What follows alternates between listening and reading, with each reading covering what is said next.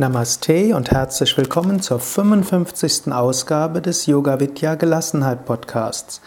Mein Name ist Sukadev, Gründer und Leiter von Yoga Vidya www.yoga-vidya.de. Wir sind gerade bei den Konferenzen, den inneren Konferenzen, Familienkonferenzen. Heute geht es um die, mit, die Familienkonferenz in einem besonderen Sinn. Ich habe dir schon zwei Modelle der Familienkonferenz vorgestellt, heute kommt eine dritte. Es hilft, dass du dir bewusst wirst, was habe ich alles für innere Anteile und woher kommen sie. Und ich meine, es ist hilfreich, wenn du das ausprobierst aus verschiedenen Richtungen. Indem du es ausprobierst aus verschiedenen Richtungen, wirst du irgendwann dein Modell finden, das sich dann auch immer wieder anpassen kann. Es wird flexibel sein und vor allen Dingen kannst du spielerisch damit umgehen. Denn das Ganze läuft ja auch von einem spirituellen Standpunkt aus. Letztlich bist du das Unendliche und das ewige Satchitananda. Du bist in dieser Welt, um etwas zu bewirken, um etwas zu erfahren, um Kräfte in dir zu entfalten. Schließlich bist du da, um wieder zurückzukehren zu deinem wahren Ursprung. Und Ansonsten ist die Welt Mitya, eine Illusion, eine Täuschung, eine Konstruktion. Und du konstruierst ja deine Wirklichkeit, wie du sie wahrnimmst. Und indem du spielerisch mit verschiedenen Wirklichkeitskonstruktionen arbeitest, kannst du dich auch lösen, loslassen und deshalb gelassener werden. So ist diese, sind diese verschiedenen Modelle, die sich scheinbar zum Teil widersprechen, etwas, um dir zu vergegenwärtigen, deine Psyche ist nicht so festgefahren, wie du denkst. Und es gibt viele Weisen, damit zu arbeiten. Und es gibt viele Weisen, dich zu lösen von den Identifikationen. Heute also Familienkonferenz 3, hm, und zwar die innere Familie mit Namen und allem. Du identifizierst bewusst Familienmitglieder, die es tatsächlich gibt, gegeben hat. Du kombinierst sie mit äh, konstruierten Familienmitgliedern, die du auch drin haben magst. Zugegebenermaßen, das kann vielleicht auch nicht ganz unproblematisch sein, dass du dich dort ständig mit deiner Herkunftsfamilie auseinandersetzt, aber für eine gewisse Phase kann das durchaus hilfreich sein. Es kann als spielerisches Bewusstwerden interessant sein. Du kannst also sagen, ja, in mir sind ja alle wichtigen Menschen in meinem Leben, die ich in der Kindheit, in der Jugend hatte und die vielleicht auch weiter in mir leben. Also du kannst zum Beispiel sagen, ja, in mir ist mein Vater. Du kannst überlegen, wofür steht dein Vater? Wie hat dein Vater mit dir gesprochen? Was hat er dir gesagt? Welche Hauptaussagen von deinem Vater hast du in dir? Dann kannst du bewusst werden, hm, ja, da ist mein Vater. Und du kannst innerlich fragen, ja, in der, in der du in einer Situation bist, was sagt mein Vater dazu?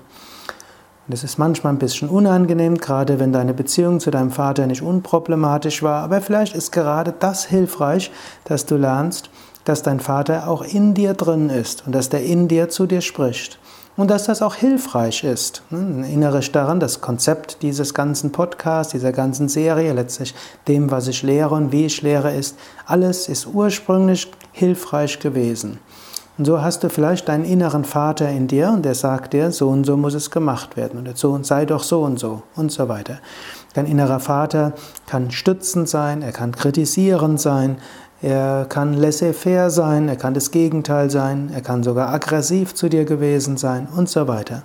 Ist jetzt weniger erheblich, wie dein Vater tatsächlich war, sondern es kann erstmal hilfreich sein, dass du dir bewusst bist, wie manifestiert sich dein Vater in dir. Natürlich könntest du auch probieren, deinen Vater zu verstehen in seinen ganzen Anteilen und so weiter. Das wäre ein anderes Thema. Du könntest lernen, gelassener mit deinem Vater und deiner Mutter umzugehen, indem du in ihnen die verschiedenen Anteile siehst und erkennst, dass auch sie Menschen waren, sind, mit ihren Konflikten und Problemen, die auch alles gut meinen und manchmal sehr ungeschickt sich geäußert haben. Aber zunächst mal überlege, innerer Vater, was sagt der dazu?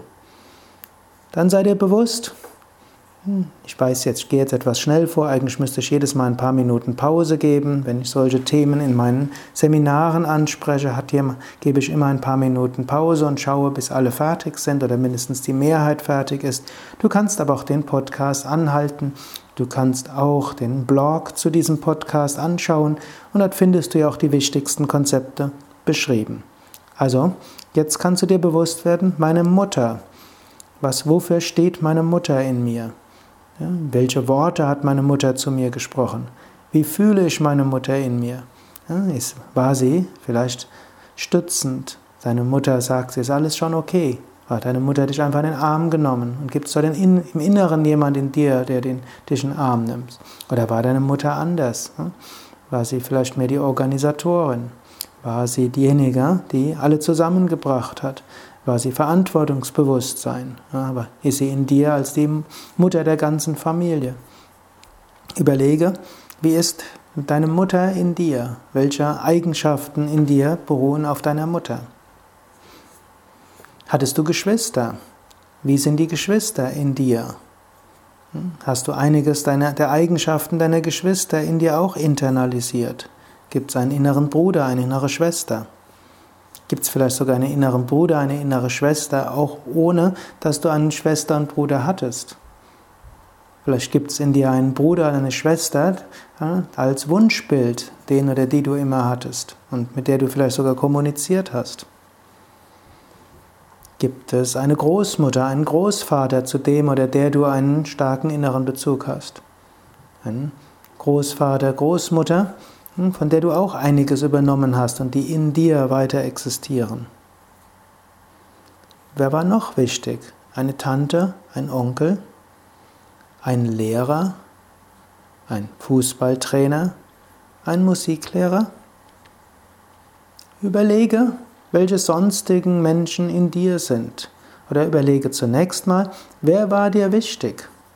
Das muss nicht nur die Kindheit sein, es kann auch dein Uni-Professor gewesen sein, es kann dein erster Chef gewesen sein und dein dritter. Oder dein zweiter Partner oder deine große Liebe. Wer war besonders wichtig in deinem Leben? Und sind die noch weiter in dir als innere Personen, als innere ja, Stimmen, die da sind? die Gefühle haben. Also nicht nur im Sinne von Gefühle, die du gegenüber diesen Menschen hast, die vielleicht nicht gelöst sind, aber die vielleicht für Anteile in dir stehen. Und es ist jetzt auch nicht wichtig, dass du genau die richtigen findest und dass du sie genau richtig identifizierst. Erinnere dich daran, das Anliegen dieses Podcasts ist ja gerade Gelassenheit, indem du etwa indem du dich selbst etablierst als Führungspersönlichkeit mit Anteilen, kannst du lernen, damit spielerisch umzugehen. Und indem du verschiedene Modelle lernst, geht dieses Spielerische besonders gut. Also überlege bis zum nächsten Mal, wie ist deine innere Familie? Wie sind die wichtigen Menschen? Wer waren die wichtigen Menschen in deinem Leben? Und wie sind sie in dir internalisiert? Bei einer nächsten Situation kannst du mal überlegen, was meint Papa dazu? Was meint Mama? Vielleicht kannst du jetzt gerade überlegen, eine Situation, in der du gerade bist.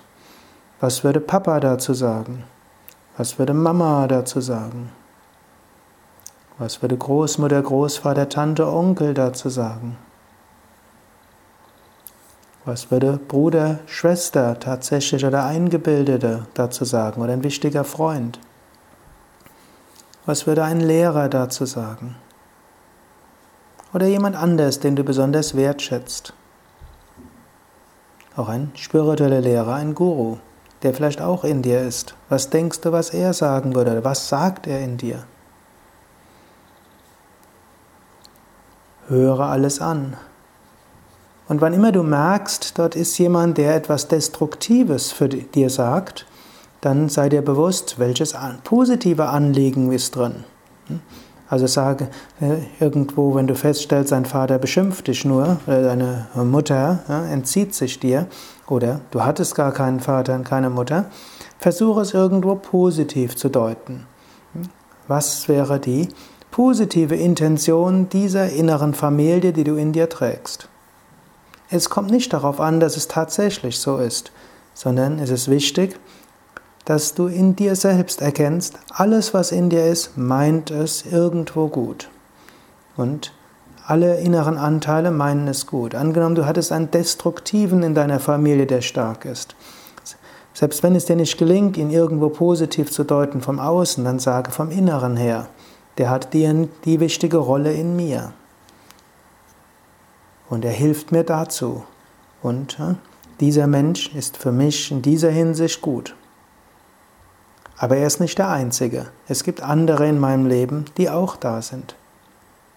Lasse diese innere Familie miteinander kommunizieren, miteinander sprechen.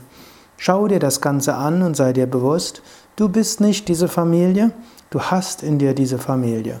Du bist das unsterbliche Selbst. Du hast diesen inneren, du hast einen Körper, der ja auch aus Organen besteht, die miteinander kommunizieren. Und auch dort kann man unterschiedliche Weisen haben, die Organe einzuteilen. So ähnlich hast du auch ein inneres Instrument, Antakarana, bestehend aus vielen inneren Anteilen, die miteinander kommunizieren. Auch dort gibt es verschiedene Möglichkeiten, diese einzuteilen und miteinander wirken zu lassen. Und dann kannst du schauen, wie kannst du geschickt umgehen mit all diesem wunderbaren inneren, mit dieser wunderbaren inneren Familie, die in dir ist.